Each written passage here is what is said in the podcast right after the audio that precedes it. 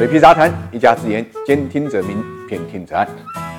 谢天谢地，美国股市呢终于开跌了啊！其实确切的讲啊，也就是纳斯达克指数下跌了，跌幅呢还不小，达到了百分之二。空头呢终于看到了希望，A 股的投资者啊心中呢也许有些许的安慰。尽管呢道指依然还有百分之零点四七的上涨，但是那又怎么样呢？意外吗？惊喜吗？特斯拉的跌幅呢特别的夸张啊，达到了百分之九点七。奈飞的跌幅呢也不小，达到了百分之八点四八。其他的大家耳熟能详的个股，像 Meta 跌了四点三，呃，微软跌了二点三，谷歌跌了二点三，苹果跌了一点一，英伟达下跌了百分之三。美国股市呢历史上有过数次七姐妹的组合，此时眼下七姐妹呢就是上面除了奈飞之外的七家公司，而这七家公司也是今年。年以来涨涨幅呢比较大的啊，对纳斯达克指数贡献最大的公司，他们的权重达到了百分之四十七。那么现在问题来了，为什么跌啊？因为呢涨得太多、太快、太急，因为权重呢太大，需要调整，并不是业绩出了问题，所以纳斯达克的回调是正常的。不回调才是不正常的，而我们的大 A 呢，现在已然失去了判断正常与反常的能力，经常是错把反常呢当正常，更把呢正常当反常。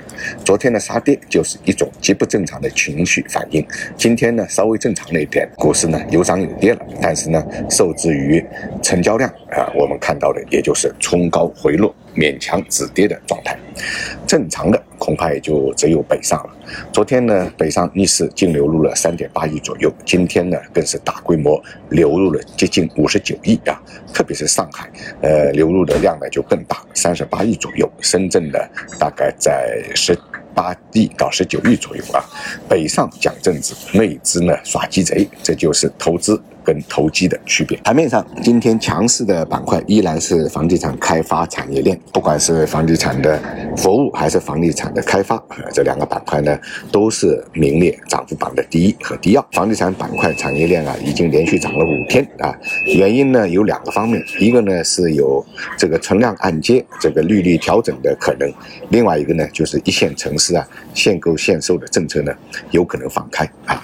总的来讲。房地产的整体，呃，板块呢处在相对低位啊，所以它的上涨呢有一定的这个空间和支撑。那么另外一个板块呢就是大消费板块啊，我们看到今天啊两瓶酒在这个大盘呢起到了抵住中流的作用。那么另外一个强势的板块呢就是呃吃药喝酒板块啊，换句话来讲，也就是大消费的板块。两瓶酒在今天这个大盘的冲高回落过程中间呢起到了。中流砥柱的积极作用，最后呢，贵州茅台呢上涨了二点五五左右，五粮液上涨了一点六左右，一定程度上啊撑住了今天的盘面，同时呢带动了啊消费的这个大面积的一个上涨。明白了强势的板块，自然这个也就知道相对应的弱势板块了。今天盘面出现大幅度回落的，依然是呢人工智能板块和这个新能源产业链板块啊。那么道理也很简单啊，就以这两个板块呢，基本上是近期呢炒作的板块啊，现在同样面临着资金面的一个短缺啊，同样面临着入袋为安的需求，同样的面临着有人呢变现利润这么一个压力，所以呢持续的回落啊，也就是正常的了啊。那么今天的成交量啊只有七千一百亿左右，个股呢杀跌了两千八百家，上涨的呢只有两千一百家啊。指数啊，我们刚才说了有涨有跌啊，这个呃基本上是一种冲高回落，同时呢再一次企稳。这么一个状态啊，那么杀跌有量啊，呃上冲无量，这基本上还是符合一个筑底市场的一个特征的啊。如果从这个角度来讲的话，今天这个走势匹对的成交量也就是合理的，也算是正常。所以今天的一句话点评：莫把反常当正常。想了解每日股市动态的朋友，可以订阅我的喜马拉雅专辑，或者搜索公众号“水皮杂谈全拼”。